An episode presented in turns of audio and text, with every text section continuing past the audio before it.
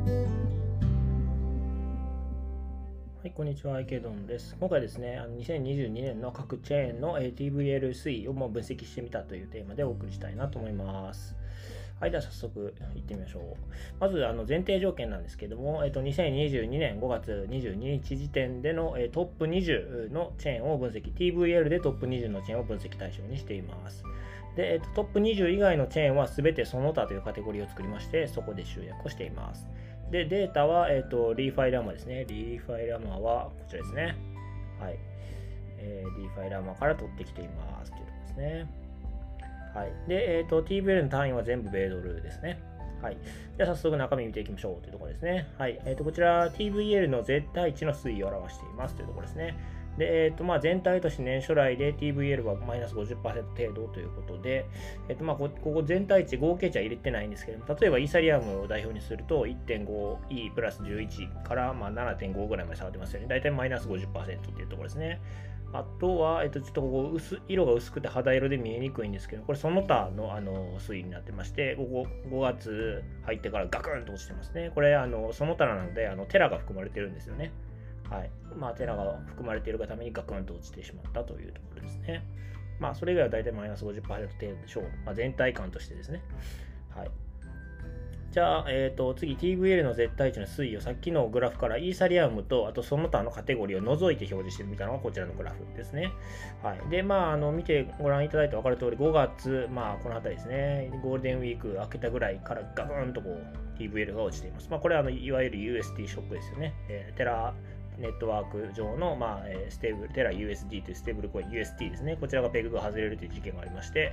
えー、そちらからまあショックになったというわけですね。で、まあ、各チェーンがグーンと落ちてるわけなんですけれども、その中でこう異彩を放っているのは、まずこの黄色のトロンですね。えーとまあ、ずっと横ばいを維持してるんですね。このショックの中で他のチェーンが落ちる中ですね、ほとんど落ちずにずっと横ばいを、まあ、推移してる。TVL がずっと推移されてるということですね。はい。で、えっと、アバランチですね。次、赤なんですけど、こちら結構下落幅が大きいというところですね。TVL、まあ、つまりお金が抜けていってる、まあ、可能性が高いということですね。まあ、もちろん全体的に価格は落ちてるので TVL はもちろん落ちるんですけれども、まあ、他に比べて落ち幅が大きいということは、まあ、価格の下落幅が他に比べて大きいか、あお金が抜けていってるか、まあ、この2つ、もしくはその両方っていうことが言えるかなというふうに思いますね。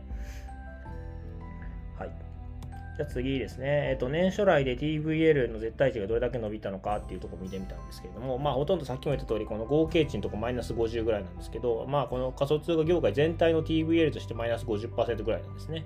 で、まあ、イーサリアムも同じぐらい、マイナス50%ぐらい。で、まあ、他のチェーンも大体マイナス、まあ、40だったり、60だったり、まあ、大体、ちょっとばらつきはありますけど、大体マイナスなんですよね。で、その中で、えっと、まあ、プラスなのが2つあって、まあ、DeFi チェーンとニアで、まあ、圧倒的に伸ばしてるのはニアだということですね。はい。まあ、ちょっと実際、せっかくなので実際の実数値も見てみましょうか。えー、っと、ちょっとごめんなさいね、数字ばっかりで見にくい画面が、えー、始まるかと思いますけれども、ニアですね、こちら年将来、えー、っと、一番、1日、えー、っと、2022年の1月1日ですね、えー、1億2000万だったのが、5月22日であデータで、えー、4億ですか。4億7400万。ということで、はいまあ、ものすごい伸びてますね。はい、294%ですね。まあ、大体300%ぐらい伸びてるということですね。はい、じゃあちょっとプレゼンに戻りまして、まあ、圧倒的には伸びてますというところですね。はい。じゃあ次、え、ー、と、TVL 全体におけるシェアを見てみましたというところですね。で、え、ー、と、まあ、見てもらったら分かる通り、青い線、イーサリアムが圧倒的ですね。6割ぐらい、TVL のうち6割ぐらいがイーサリアムですということですね。で、まあ、UST ショックがあって、イーサリアムも、まあ、シェア拡大してますね。まあ、これはテラが落ちたから、その分、イーサリアムが、まあ、上がったということですね。シェアとして。はい。じゃ次ですね、えっと、同じようにシェアの推移で、イーサリアムと、まあ、その他のカテゴリーを除いて見てみましたっていうのがこちらのグラフですね。で、UST ショックのおかげで、まあ、シェアを伸ばしたのは、さっき、まあ、イーサリアムって言いましたけれども、イーサリアム以外はどこ伸ばしたのかっていうと、見てもらったら分かる通り、この青い線、BSC、それから、えっと、この黄色の線、トロンですね。この2つが、えーと、大きくシェアを伸ばしています。大体数字で言うと、まあそうですね、6 2%ぐらいですかね。えっ、ー、と、BSC で言うと6%ぐらいから8%いくかいかないかぐらいまで。で、トロンで言うと、えっ、ー、と、この辺りですね、まあ3%、2%後半ぐらいから、えーまあ、4%ぐらいまで、まあ、大体2%弱ぐらい伸ばしているというところですね。はい、他はまあ伸びてたりしますけれども、まあ、あんまそこまで顕著ではないかなという感じですね。BSC、トロン、それからイーサこの3つが大きくシェアを伸ばしたかなというふうに思います。はい、じゃあ次もう一回年初来で今度シェアの伸ばし方を見たんですね。年初来でシェアを最も伸ばしているのはニアということで、こちらも一応実数値を見ておきますと、えー、とまたちょっと数字ばかりの見にくい画面に移りますけれども、こちらですね。ニア、よいしょ。間違えました。い。えっ、ー、と、年初、2020年1月1日時点では、ニアの占める TVL の比率、シェア率は0.05%だったんですね。で、えっ、ー、と、今日5月22日で言うと0.44%ということで、えっ、ー、と、756%成長していますというところですね。シェア率で言うと。はい。じゃあもう一回スライドショーに戻りまして、まあ他もチェーンも伸ばしてるとこありますけど、DeFi チェーンとか、あとはまあ、トロンさっきも言った通り伸びてますし、まあ、BSC もまあ伸びてますね。大きいチェーンだとこういうとこですよね。まあ、あと、まあ、クロノスとかアービトラムなどなども伸びてますね。はい。オプティミズムとかも伸びてますよね。はい。じゃあ、えっ、と、一番大きく伸びてるニアの TVL の推移を示したチャートがこちらなんですけれども、まあ、何で伸びたのかなというところを探してみたんですね。で、えっ、と、あのまあこれ TVL の比率ってあ推移ってこれあのチェーン全体とあとはその DAPS ごとの TVL ってこう分解して見ることができるので、まあ、それで見たときにですね、えっ、とメタプールとレフファイナンスが急激に TVL が伸びてるタイミングがありまして、それはそれぞれこの赤線引いたところなんですけども、まあ、これがこうちょうど連続した形で、まあ、来てるのかなというところですね。はい。まあ、この2つかなというふうに思いました。でまあ、ちなみにメタプールとレフファイナンスどんなものかっていうのを見てみると、まあ、メタプールはまずこちらですね。easiest way to stake near ということで、ニアをステークするための、まあ、あまだアップステークですかね。ニアをステークして11%の APY、オールラウトステークして、えー、11%APY というところですね。まあ、これがメタプールですね。で次、レフファイ レフファイナンスは、まあ、非常にこう一般的な DeFi といいますか、スワップができて、ファームができてっていう感じですね。はい。まあ、それぞれがこうすごく伸びてるタイミングがありまして、まあ、一応ちょっと見て見ておきましょうか。えっ、ー、と、DeFi ラマのニアですね。で、えー、まずメタプールですね。この辺りから伸びてるんですよね。3月で、ここから、この辺りですね。3月30日ぐらいから急激にこう上がり幅が大きくなってるんですよね。は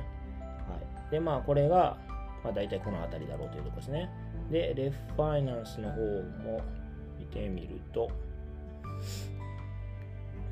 そうですね、ここですね、4月12日。で、まあ、こっちで見ると、まあ、この辺りかなって言って、大体のところで線をつけたんですけども、まあ、この2つが急激に伸びてる箇所があり、あの、時点がありまして、それが、こう、ニア全体の TVL に、まあ、そのまま、まあ、もちろん、あの、構成要素の一つなので、それぞれ、まあ、それがそのまま反映されて、えー、急増しているという形になるかなと思います。まあ、あのそれぞれ多分あのこの日に多分メタプールとレファイナンスでそれぞれなんか大きなニュースがあったんだと思うんですけどそこまではちょっとあの追い出したらきりがないのであの追っていませんというところですね。まあご自身で調べてみてくださいというところですね。はい、じゃあ最後にまとめですね。えっ、ー、とまあ、全体感としては年初来で、まあ、マイナス50%程度、まあ、TVL が減少していますというところですね。で、えっ、ー、と、まあ、UST ショックでシェアを伸ばしたのは、まあ、もちろん最大手のイーサリアムはもち,、まあ、もちろんなんて書いてはいないんですけれども、まあ、それ以外で言うと BSC とトロンですね。まあ、こちらが伸びていますというところですね。で、年初来で TVL が最も成長しているのはニアというところですね。はい。まあ、こんな感じですかね。まあ、一応、あの、分析方法としてはですね、DeFi ランマからあの CSV でファイルが吐き出せるので、それをこうスプレッドシート上にこうザーッと並べて、まあ、えー、こういうふうにこう、なんていうんですかね、グラフ化していったというのが、まあ、今回の元データになっています。はいまあ、皆さんあのどんな感想を抱かれましたかね？まあ、TVL がマイナス50%程度程度っていうのは、まあなんかそんな感じかなというのは思うんですけれども、まあ私の中でやっぱトロンがすごく意外でしたね。あの、はい。EST ショックで全体的にこう TVL がガクンと落ちてる中でも、あの全然動じずにあのほぼ動かず横ばいを推移しているというところが、まあ、まずすごく意外でしたね。で、それから、そうですね、ニアのこの、なんていうんですかね、ぶっちぎり具合といいますかですね、年初来でいうところの成長度合いがやっぱりこのぶっちぎってきてるので、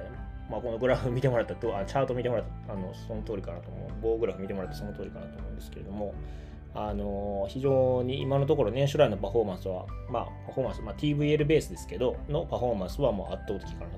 というふうに思いました。まあ、一方でですね、ニアの上に乗っかっている EVM 互換である、まあ、レイヤー、EVM のレイヤー2、まあ、オーロラですけれども、オーロラが意外とこう、なんていうか目立たないというかですね、TVL も年初来で落ちてますし、えっ、ー、と、TVL シェアはまあ確かに上がってはいるものの、そこまで派手に上がってるわけじゃないと。まあ、ニアの方が上がってますよねっていうところで、まあちょっとそこは少し意外なのかなというふうに思いました。まあ先日あのオーロラプラスで新しいあの、まあ、サービス、プロダクトをローンチしてますので、まあ、それがこう普及していくに従ってどのように変化していくのかっていうのはちょっと楽しみではあります。はい。では、あの今回はこちらで終わりたいなと思います。よろしければチャンネル登録、フォロー、高評価の方をお願いいたします。はい。では、お疲れ様です。